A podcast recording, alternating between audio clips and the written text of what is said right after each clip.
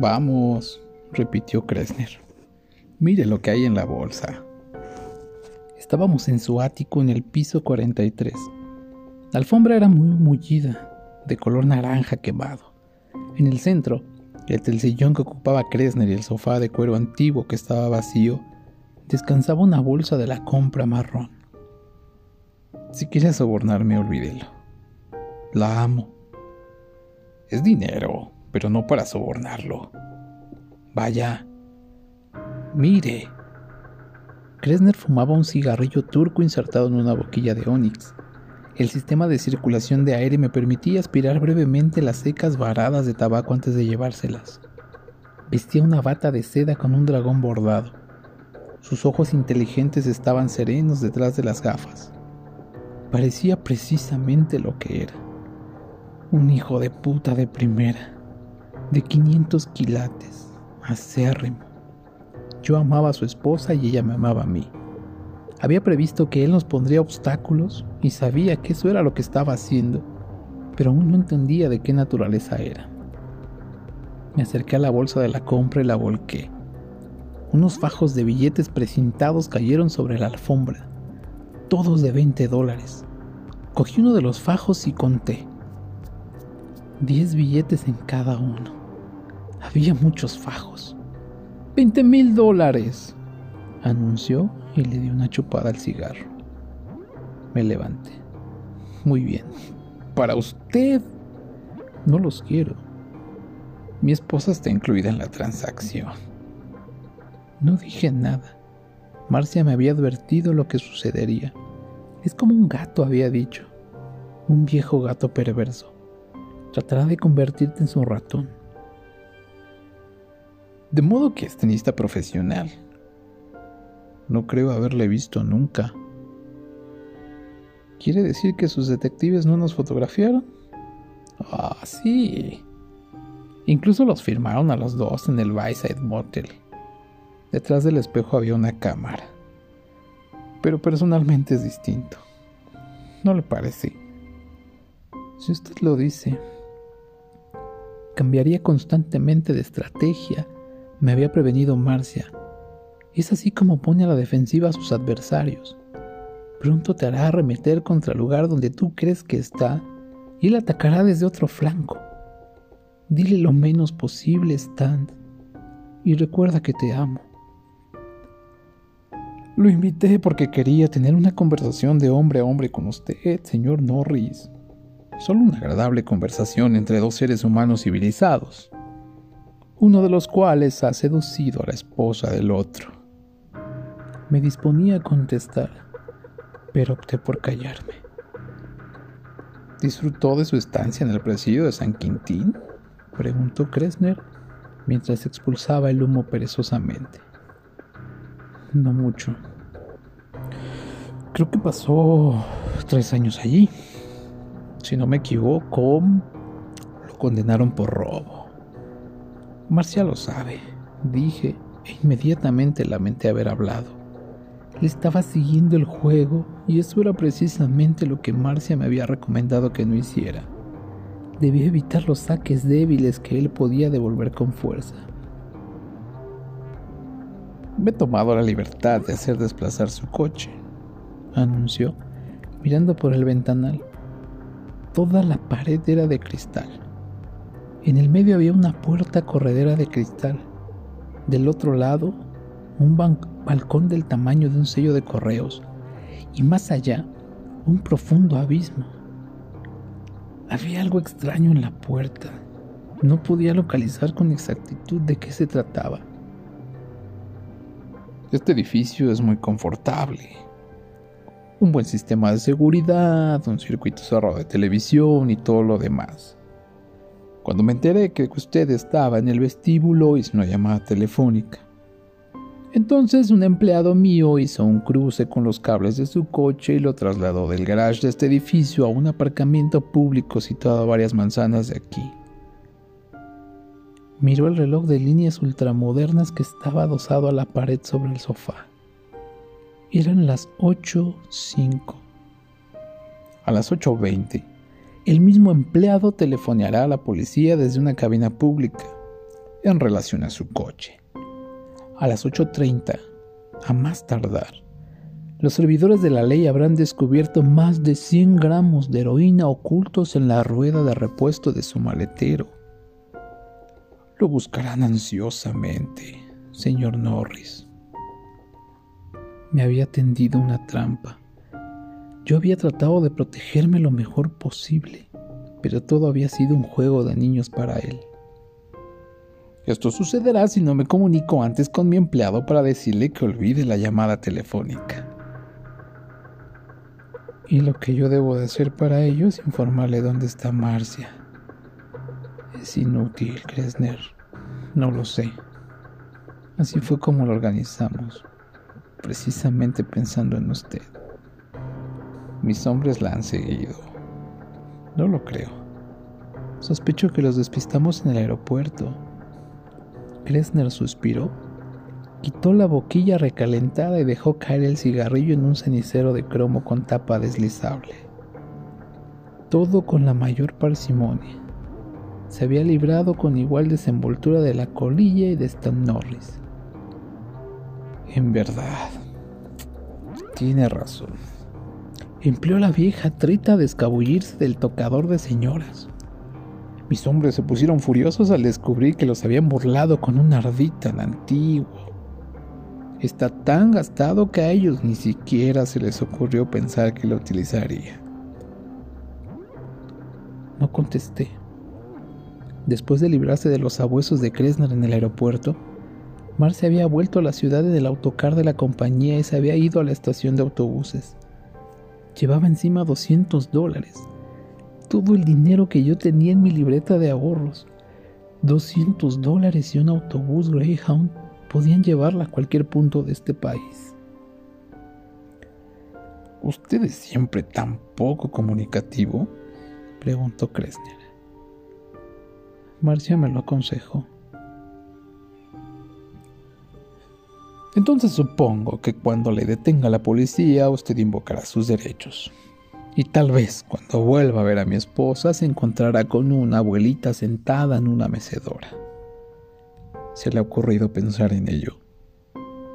Creo que por estar en posesión de más de 100 gramos de heroína pueden sentenciarle a 40 años de cárcel. Eso no le ayudará a recuperar a Marcia. y esa es la clave del asunto.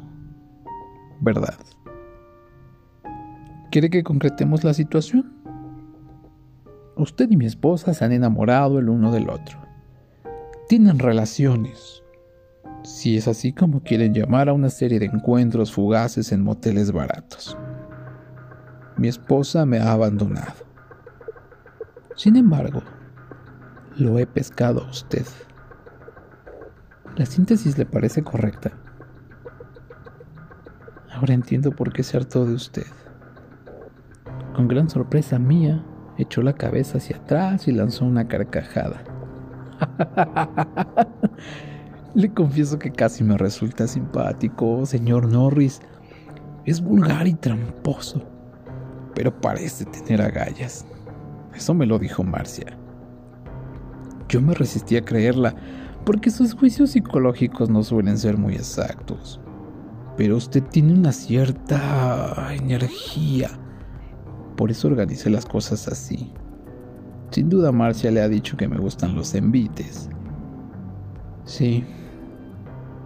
Ya sabía que era lo que faltaba en la puerta de la pared de cristal. Estábamos en pleno invierno y a nadie se le ocurriría tomar el té en un balcón del piso 43. Había retirado los muebles del balcón y le había quitado los visillos a la puerta. ¿Por qué? No le tengo mucha estima a mi esposa. Eso no es ningún secreto. Estoy seguro de que ella se lo habrá contado. Y también estoy seguro de que un hombre tan experimentado como usted sabe que las esposas satisfechas no se abren de piernas delante del profesor de tenis de su club ante el simple balanceo de una raqueta.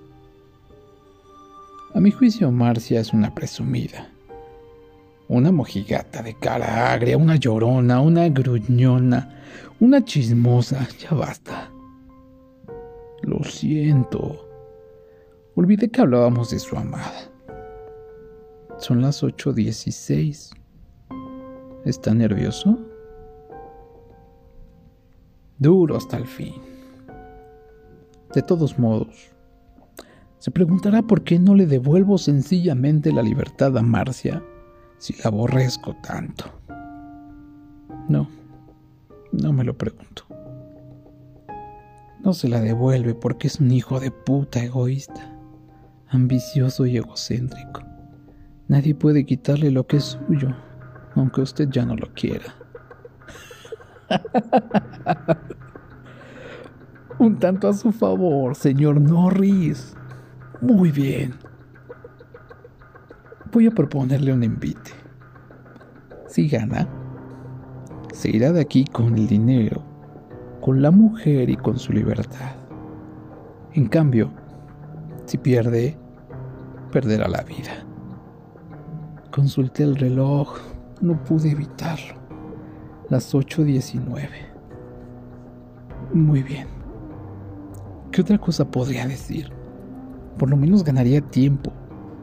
Tiempo para encontrar la forma de salir de allí con o sin el dinero. Kresner cogió el teléfono y marcó un número. Tori. El plan número 2. Sí. ¿Cuál es el plan número 2? Le telefoneará a Tony dentro de unos 15 minutos y él retirará de su coche la sustancia incriminatoria y lo traerá nuevamente aquí. Si no le telefoneo, llamará a la policía. No es muy confiado, ¿verdad? Sea razonable, señor Norris. Hay 20 mil dólares sobre la alfombra entre nosotros dos. En esta ciudad se han cometido asesinatos por 20 céntimos. ¿Cuál es la apuesta?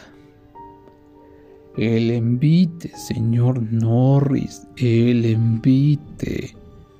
Los caballeros hacen envites. La chusma hace apuestas. Como usted diga. Excelente. Veo que ha estado mirando el balcón. Ha quitado los visillos de la puerta. Sí, los hice retirar esta tarde. Lo que le propongo es lo siguiente.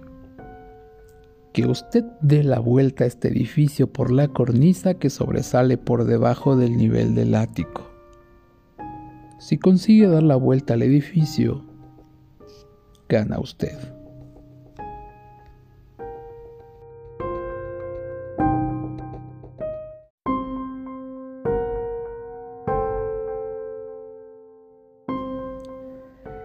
Loco. Todo lo contrario. Hace 12 años que vivo en este apartamento y durante ese lapso he propuesto el invite a seis personas en otras tantas ocasiones. Tres de las seis eran atletas profesionales, como usted. Un conocido jugador de fútbol más famoso por sus anuncios de TV que por su buen juego. Un jugador de béisbol, y un jockey bastante célebre que ganaba un salario anual extraordinario y que también vivía afligido por graves problemas para pagar alimentos a su esposa. Los otros tres eran ciudadanos más vulgares que tenían distintas profesiones, pero dos elementos en común. Necesitaban dinero y eran relativamente ágiles. En cinco oportunidades el invite fue rechazado ipso facto. En la otra fue aceptado. Los términos fueron 20 mil dólares contra seis meses a mi servicio. Yo gané. El tipo echó una mirada por la baranda del balcón y casi se desmayó. Kresner tenía una expresión divertida y desdeñosa. Dijo que abajo todo parecía muy pequeño. Eso fue lo que le acobardó. ¿Qué le hace pensar? No me aburra, señor Norris. Pienso que lo hará porque no puede elegir. La alternativa es mi invite o 40 años en San Quintín. El dinero y mi esposa son solo estímulos adicionales, testimonios de mi generosidad. ¿Qué garantía tengo de que no me defraudará? Es posible que lo haga y descubra que usted ha telefoneado a Tony y le ha dicho que me denuncie igualmente. Usted es un caso ambulante de paranoia, señor Norris. No amo a mi esposa. Su presencia ofende mi legendario gotismo. Para mí, 20 mil dólares son una nadería. Todas las semanas pago una suma cuatro veces mayor a los enviados de la policía para sobornarlos. Sin embargo, en cuanto al envite, eso no tiene precio. Reflexioné y Kressner no me interrumpió. Supongo que sabía que el verdadero incausto siempre se convence a sí mismo. Y yo era un infeliz tenista de 36 años, y el club ya planeaba despedirme cuando Marcia aplicó un poco de presión sutil. El tenis era la única profesión que conocía, y sin él, incluso me resultaría difícil conseguir trabajo como portero, sobre todo porque era un expresidiario. No era nada grave, pero los empleadores son inflexibles. Y lo curioso es que estaba realmente enamorado de Marcia Kressner. Me había prendado de ella después de darle dos clases de tenis a las nueve de la mañana, y el sentimiento había sido recíproco. Así era la suerte de Stan Norris. Después de 36 años de dichosa soltería, me había enamorado como un adolescente de la esposa de un padrino de la organización. Por supuesto, el viejo felino que me miraba fumando su cigarrillo turco importado sabía todo eso. Y también algo más. Nada me garantizaba que no me entregaría a la policía si aceptaba el envite y ganaba. Y en cambio sabía muy bien que, si no lo aceptaba, a las 10 estaría en Chirona y no recuperaría la libertad hasta el fin de siglo. Quiero saber algo. ¿De qué se trata, señor Norris? Míreme a los ojos y dígame si hace trampa o no. Me miró fijamente. Nunca hago trampas, señor Norris. Muy bien. ¿Qué otra alternativa me quedaba? Se levantó sonriendo. estupendo, realmente estupendo. Acompáñeme hasta la puerta del balcón, señor Norris. Fuimos juntos. Su talante era el de un hombre que había imaginado esa escena centenares de veces y que disfrutaba al máximo ahora que se materializaba. La cornisa tiene 12 centímetros y medios de ancho. Yo mismo la he medido. En verdad, me he apoyado sobre ella, cogiéndome del balcón, claro está. Le bastará con pasar sobre la baranda de hierro forjado. Esta le llegará a la altura del pecho, pero, por supuesto, más allá de la baranda no hay puntos de donde cogerse. Tendrá que desplazarse paso a paso tomando muchas precauciones para no perder el equilibrio. Mis ojos se posaron sobre algo más que había fuera de la ventana, algo que hizo que la temperatura de mi sangre bajara varios grados. Era un anemómetro. El apartamento de Kressner se hallaba bastante cerca del lago y no había edificios más altos para resguardarlo del viento. Este sería frío y cortaría como un cuchillo.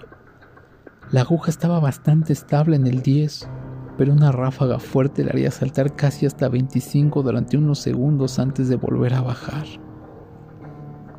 Ah, veo que ha reparado en mi anemómetro.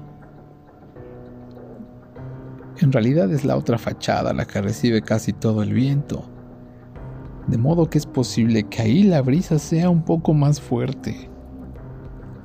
Pero esta es una noche bastante serena. He visto otras en que el viento soplaba 85. Incluso se siente una ligera vibración en el edificio, como si uno estuviera en la torre de vigía de un barco. Para tratarse de esta época del año, hoy el clima es bastante benigno. Señaló y vi los números luminosos en lo alto del rascacielos de un banco. A la izquierda, Marcaban 8 grados, pero teniendo en cuenta el viento, el factor de congelación estaría por debajo del cero. ¿Tiene un abrigo? Le pregunté. Yo iba vestido con una americana liviana. No, lo siento. Los números luminosos del banco se modificaron para indicar la hora. Eran las 8.32. Y creo que será mejor que se decida de una vez, señor Norris. Así podré telefonear a Tony y decirle que ponga en ejecución el plan número 3. Es un buen chico, pero tiene tendencia a ser impulsivo. Usted entiende. Claro que entendía. Demasiado bien. Sin embargo, la perspectiva de estar con Marcia libre de los tentáculos de Kresner y con suficiente dinero para iniciar una nueva vida, me impulsó a abrir la puerta de cristal y a salir del balcón. El aire era frío y húmedo, y el viento me alborotó el pelo y me lo volcó sobre los ojos. Bonsoir, dijo Kresner a mis espaldas, pero no me molesté en volver la cabeza. Me acerqué a la baranda sin mirar hacia abajo.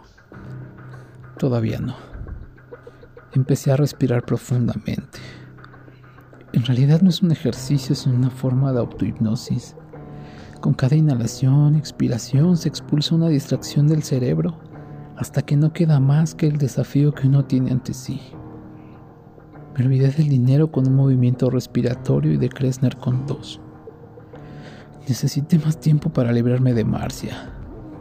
Su rostro afloraba constantemente en mi mente diciéndome que no fuera estúpido, que no aceptara sus condiciones de juego, que quizá Kressner nunca hacía trampas, pero que siempre se aseguraba las posibilidades de triunfo.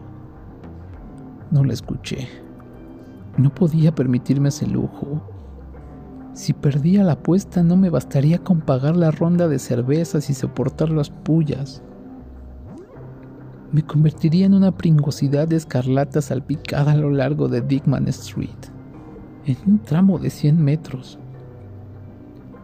Cuando pensé en eso, miré hacia abajo. El edificio bajaba en pendiente como un acantilado liso de tiza hasta la calle situada mucho más abajo. Los coches aparcados parecían esos modelos de juguete que venden en las tiendas de baratijas. Los que transitaban por la calzada parecían puntitos de luz. Si caía desde tan alto tendría tiempo suficiente para tomar conciencia de lo que sucedía, para ver cómo el viento tiraba de mis ropas a medida que la tierra me atraía a una velocidad cada vez mayor. Tendría tiempo para lanzar un alarido muy, muy largo. Y el ruido que haría al estrellarme contra el pavimento sería igual al de una sandía que cae cuando ya está madura. Entendí muy bien por qué el otro tipo se había cobardado pero él solo había tenido que pasar en una servidumbre de seis meses. A mí me guardaban cuarenta negros años sin Marcia. Observé la cornisa. Parecía angosta. Nunca había visto doce centímetros y medio más semejantes a seis. Por lo menos el edificio era bastante nuevo. No se desmoronaría bajo mis pies. Eso esperaba.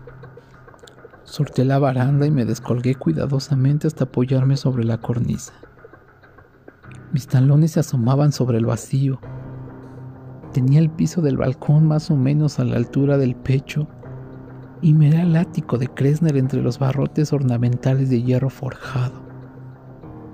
Él estaba del otro lado de la puerta, fumando contemplándome con la misma expresión con que un científico observaría a un cobayo para estudiar los efectos de la última inyección.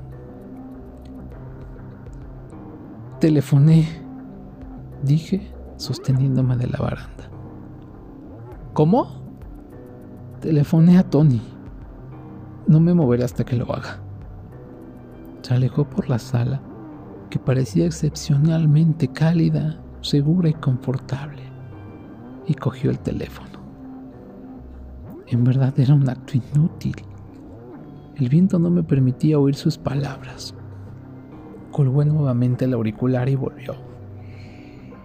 Todo arreglado, señor Norris. Ojalá sea cierto. Adiós, señor Norris. Le veré dentro de un rato. Quizás es hora de hacerlo.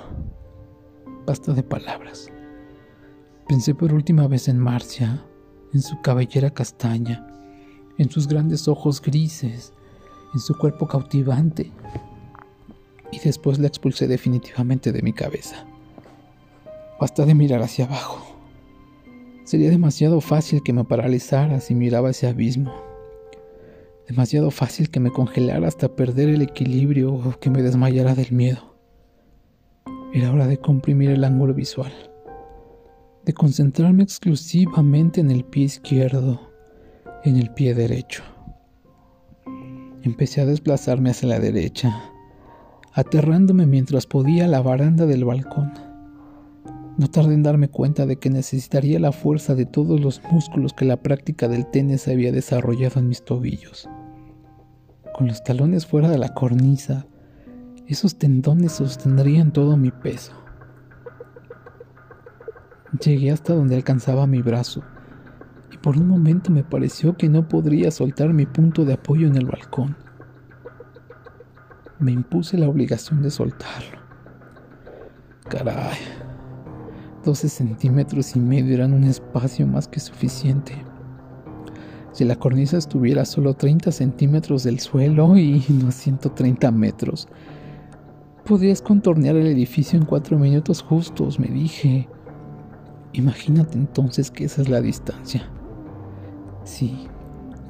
Y si te caes desde una cornisa que dista 30 centímetros del suelo, dice, paciencia, y repites la tentativa. Allí arriba tendría una sola oportunidad. Deslicé un poco más mi pie derecho y después acerqué el izquierdo solté la baranda. Levanté las manos abiertas, apoyando las palmas contra la superficie áspera de la fachada. Acaricié la piedra. Podría haberla besado. Una ráfaga de viento hizo que la solapa de la americana me azotara el rostro y mi cuerpo osciló sobre la comida. El corazón se me atravesó en la garganta y me quedé parado hasta que amainó el viento.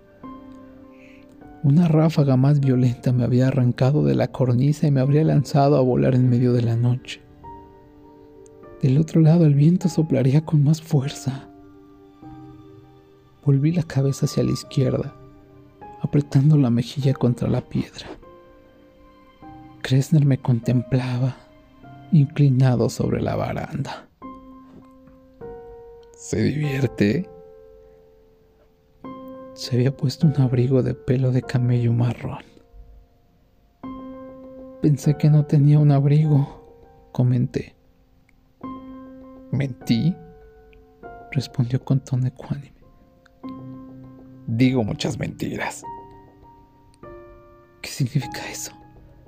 Nada, absolutamente nada. O quizás significa algo, una pequeña guerra psicológica. Eh, Señor Norris, podría aconsejarle que no se distraiga demasiado. Los tobillos se cansan y si se aflojaran... Extrajo una manzana del bolsillo, la mordió y después la arrojó al vacío. Durante un largo rato no oí nada. Por fin, un chasquido débil y repelente. Kressner soltó una risita. Había roto mi concentración y sentí que el pavor roía el perímetro de mi mente con dientes de acero. Un torrente de pánico pugnaba por desbordarse y ahogarme. Giré la cabeza para no verlo y respiré profundamente para ahuyentar el terror.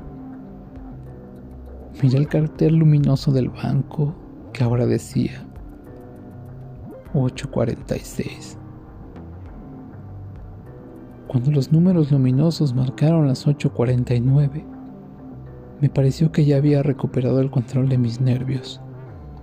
Creo que Kressner estaba convencido de que me había petrincado. y cuando empecé a deslizarme nuevamente hacia el ángulo del edificio oí un aplauso sardónico. Ahora sentía el frío. El agua había aguzado el filo del viento y su humedad pegajosa me penetraba en la piel como un taladro. A medida que me deslizaba, la delgada tela de la americana se inflaba detrás de mí. A pesar del frío, me movía con lentitud. Si quería llegar, tendría que maniobrar pausada y deliberadamente. Si me apresuraba, caería.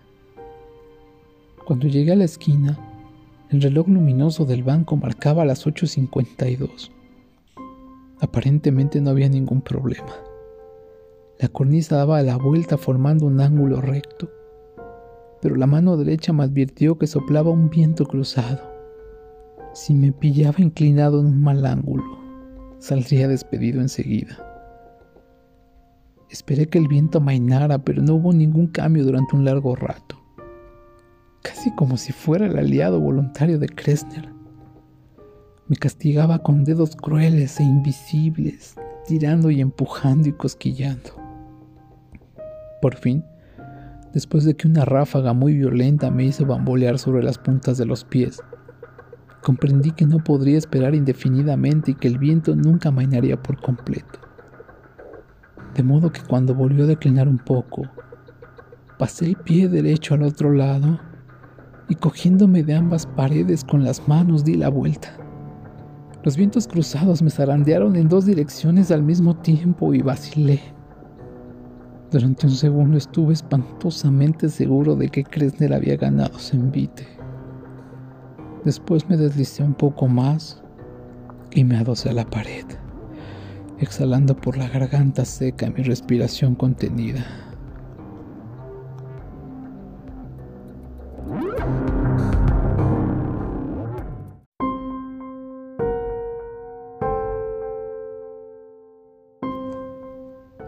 Entonces cuando la crepitación restalló cerca de mi oído. Sobresaltado, respingué casi hasta el límite de la estabilidad. Mis manos perdieron contacto con la pared y se agitaron demencialmente en busca del equilibrio. Creo que si una de ellas hubiera golpeado la fachada de piedra del edificio, ese habría sido el fin. Pero después de que pareció una eternidad, la gravitación resolvió dejarme volver a la pared en lugar de dispararme contra el pavimento que me aguardaba 43 pisos más abajo. El aliento entrecortado escapó de mis pulmones con un torturante silbido. Mis piernas parecían de goma. Los tendones de mis tobillos zumbaban como cables de alto voltaje. Nunca me había sentido tan mortal. El hombre de la guadaña estaba tan cerca que podía leer por encima de mi hombro. Giré el cuello, miré hacia arriba y allí estaba Kressner, asomado a la ventana de su dormitorio, a poco más de un metro de mi cabeza. Sonreía, con una matraca de año nuevo en la mano. Para mantenerlo despierto, dijo. No derroché aliento. De todas maneras, no podría haber articulado más que un graznido. El corazón me palpitaba furiosamente en el pecho. Me desplacé un metro y medio, más o menos, por si alimentaba el propósito de inclinarse hacia afuera y empujarme. Después me detuve, cerré los ojos y respiré profundamente hasta recuperarme. Ahora estaba en la parte más angosta del edificio. A la derecha solo se alzaba sobre mí las torres más altas de la ciudad. A la izquierda solo se veía el círculo oscuro del lago con unos pocos alfilerazos de luz que flotaban sobre sus aguas. El viento aullaba y gemía. El viento cruzado de la segunda esquina no fue tan traicionero y contorné la arista sin problemas. Y entonces algo me mordió. Lancé una exclamación ahogada y respingué. El cambio de posición me asustó y volví a dorsarme fuertemente a la pared. Otro mordisco. No, no eran mordiscos sino picotazos. Miré hacia abajo. Un palomo estaba posado sobre la cornisa y me escudriñaba con ojos brillantes llenos de odio. Uno se acostumbra a las palomas en la ciudad. Son tan comunes como los taxistas que no pueden cambiar un billete de 10 dólares. No les gusta volar y ceden terreno de mala gana, como si las aceras fueran suyas por derecho de ocupación precoz. Oh. Sí, frecuentemente dejan sus tarjetas de visita sobre el capó del automóvil. Pero nadie les presta mucha atención. A veces pueden ser irritantes, pero no son más que intrusas en nuestro mundo pero yo estaba en su mundo, casi indefenso, y el palomo parecía saberlo. Volvió a picotear mi tobillo cansado, haciendo subir una corriente de dolor a lo largo de mi pierna. ¡Fuera! ¡Fuera de aquí! El palomo se limitó a picotearme de nuevo. Obviamente yo estaba en lo que él consideraba su terreno ese tramo de la cornisa estaba cubierto de excrementos, viejos y nuevos. Desde arriba llegó un débil sureo. Doblé el cuello hacia atrás tanto como pude y levanté la vista. Un pico se desplazó velozmente hacia mi rostro y estuve a punto de retroceder. Si lo hubiera hecho, me habría convertido en la primera víctima mortal de las palomas en esa ciudad. Era mamá paloma que protegía a una nidada de pichones congregados bajo el angosto alero. Gracias a Dios estaba demasiado lejos para picarme la cabeza. Su macho me picó nuevamente y empezó a fluir la sangre. La sentí. Reanudé el deslizamiento a lo largo de la cornisa, con la esperanza de espantar al pájaro. Fue inútil. Las palomas no se asustan. Por lo menos las palomas de la ciudad. Si un furgón de mudanzas solo consigue obligarlas a apresurar un poco el paso, un hombre atrapado en la cornisa de un cuadragésimo tercer piso no es posible que las inquiete lo más mínimo. El palomo retrocedía a medida que yo me adelantaba, y sus ojos refulgentes solo se apartaban de mi cara cuando bajaba el pico aguzado para hincármelo en el tobillo. El dolor era cada vez más intenso. El pájaro pinchaba la carne viva y tal vez la comía. Le lancé una patada con el pie derecho, una patada débil, porque no podía permitirme nada mejor. El palomo se limitó a aletear un poco y enseguida volvió al ataque. Yo, en cambio, casi me precipité al vacío. La paloma me picó otra vez y otra me azotó una ráfaga de viento fría que me curvó hasta el límite de mi estabilidad. Las yemas de mis dedos frotaron la piedra porosa y apoyé la mejilla izquierda contra la pared, respirando dificultosamente. Cresta no podía haber concebido una tortura peor si lo hubiera planeado durante diez años. Un picotazo no era grave. Dos o tres eran un poco el condenado pájaro debió de picarme sesenta veces hasta que llegué a la baranda de hierro forjado del ático situado frente al de Kressner. Llegar a la baranda fue como llegar a las puertas del cielo. Mis manos se cerraron amorosamente alrededor de los barrotes fríos y los apretaron como si no quisieran soltarlos nunca. Otro picotazo. El palomo me miraba de forma casi petulante con sus ojos brillantes, seguro de mi impotencia y de su propia invulnerabilidad. Recordé la expresión con que me había estudiado Kressner el acompañarme hasta el balcón, del otro lado del edificio. Cogiéndome con más fuerza de los barrotes de hierro, lancé un puntapié feroz que alcanzó de lleno al pajarraco. Este emitió un graznido reconfortante y se elevó en el aire aleteando. Unas pocas plumas grises se posaron sobre la cornisa o se perdieron lentamente en la oscuridad, meciéndose en el aire. Me arrastré hasta el interior del balcón, resollando y me tumbé en el suelo. A pesar del frío de mi cuerpo, estaba empapado en sudor. Ignoro cuánto tiempo permanecí allí, recuperándome. El edificio me ocultaba la hora luminosa del banco y yo no uso reloj. Me erguí antes de que se me entumecieran los músculos y me bajé cuidadosamente el calcetín. El tobillo derecho estaba lacerado y sangraba, pero la herida parecía superficial. De todas formas, si salía con bien tendría que hacerla curar. Solo Dios sabe de qué gérmenes son portadoras las palomas. Pensé en la posibilidad de vendar la carne viva, pero desistí de hacerlo. Podría tropezar con el nudo de la venda. Ya tendría tiempo suficiente para eso. Más tarde podría comprarme 20 mil dólares de vendas. Me levanté y miré con nostalgia el ático oscuro situado frente al de Kressner. Desierto, vacío, desocupado. Una fuerte mampara protegía la puerta. Podría haberme abierto paso, pero habría perdido la apuesta. Y lo que estaba en juego no era tan solo dinero. Cuando no pude dejar pasar más tiempo, me deslicé sobre la baranda y volví a la cornisa. El palomo, con unas plumas menos, estaba posado bajo el nido de su hembra, donde el cúmulo de excrementos era más espeso y me miraba con ira, pero no creía que me atacara ahora que me veía alejarme. Fue muy difícil comenzar, mucho más difícil que cuando había tenido que abandonar el balcón de Kressner. Mi mente sabía que debía hacerlo, pero mi cuerpo, y sobre todo mis tobillos, clamaban que sería una locura abandonar un refugio tan seguro. Pero lo abandoné, estimulado por el rostro de Marcia que flotaba en la oscuridad.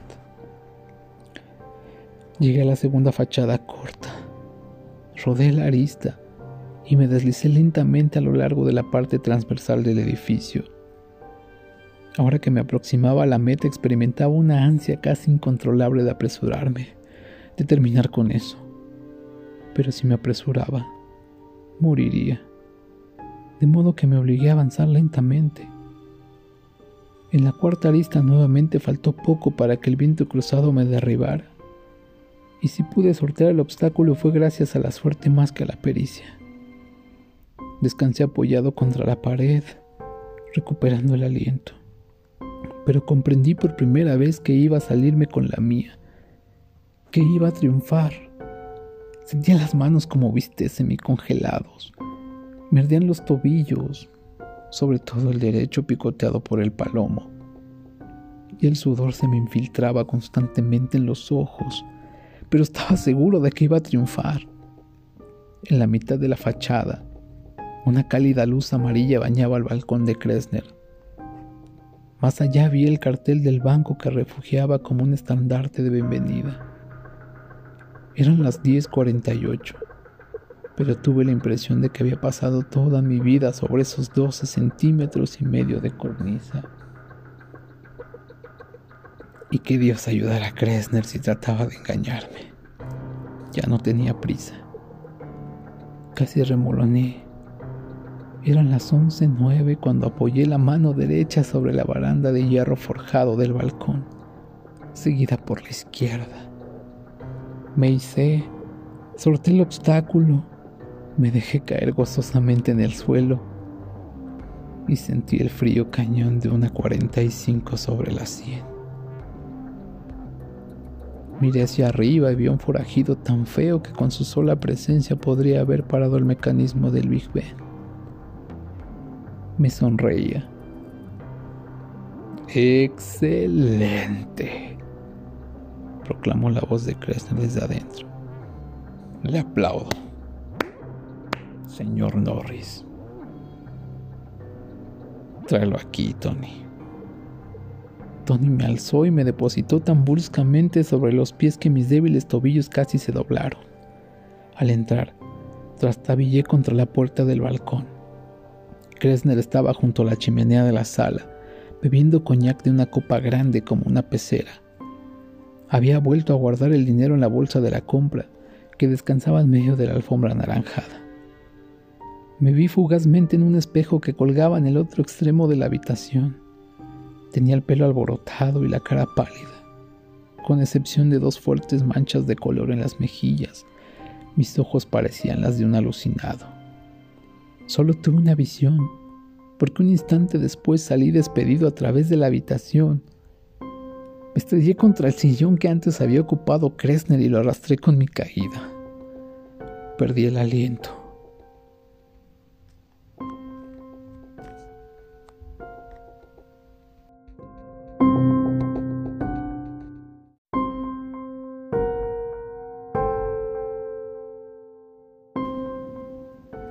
Cuando recuperé en parte la respiración, me senté y mascullé. Maldito tramposo. Lo tenía todo planeado. Claro que sí, respondió Kressner, depositando cuidadosamente la copa sobre la repisa. Pero no soy un tramposo, señor Norris. Le aseguro que no. Solo soy un pésimo perdedor. Tony está aquí solo para evitar que usted cometa una ah, imprudencia. Se colocó los dedos bajo la barbilla y lanzó una risita. No parecía un mal perdedor. Parecía un gato con las plumas del canario pegadas al morro. Me levanté, más asustado de lo que había estado en la cornisa. Usted me ha engañado, dije lentamente se equivoca. Han retirado a la heroína de su coche, que ahora está en el garage del edificio. El dinero está ahí, en la bolsa. Puede cogerlo e irse. Estupendo. Tony montaba guardia junto a la puerta del balcón, con el mismo aspecto de detrito de una noche de Walpurgis. Empuñaba la 45.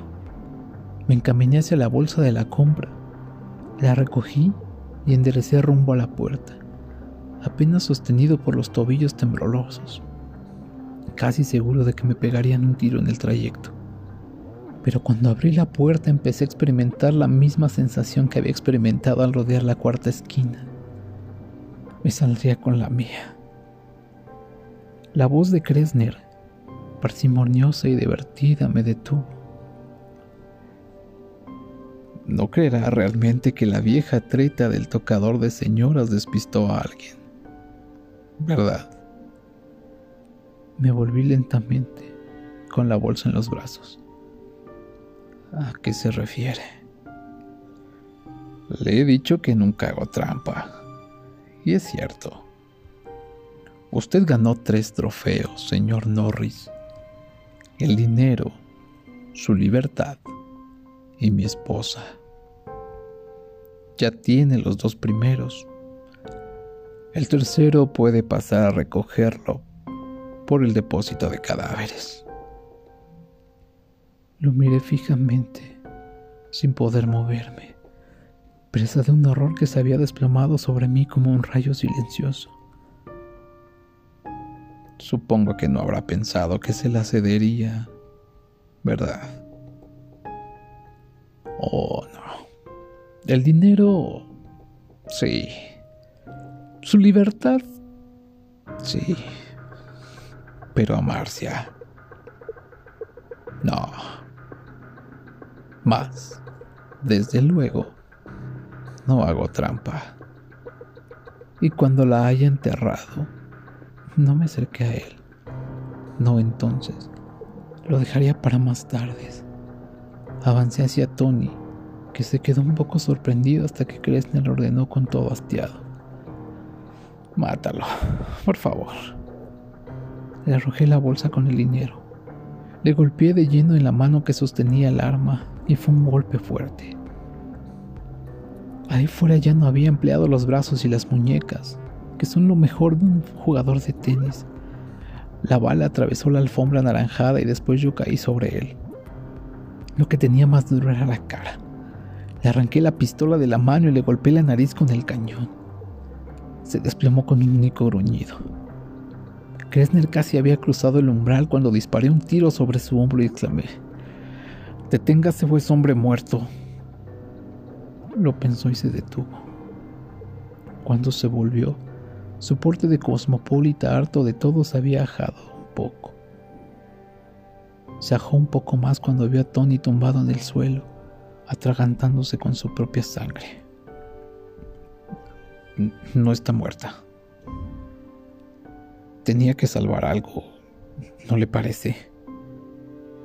Me dirigió una sonrisa enferma, agriada. Soy idiota, pero no tanto. Mi voz tenía un tono exánime, de ultratumba. ¿Por qué no? Marcia había sido mi vida y ese hombre la había tenido sobre una losa.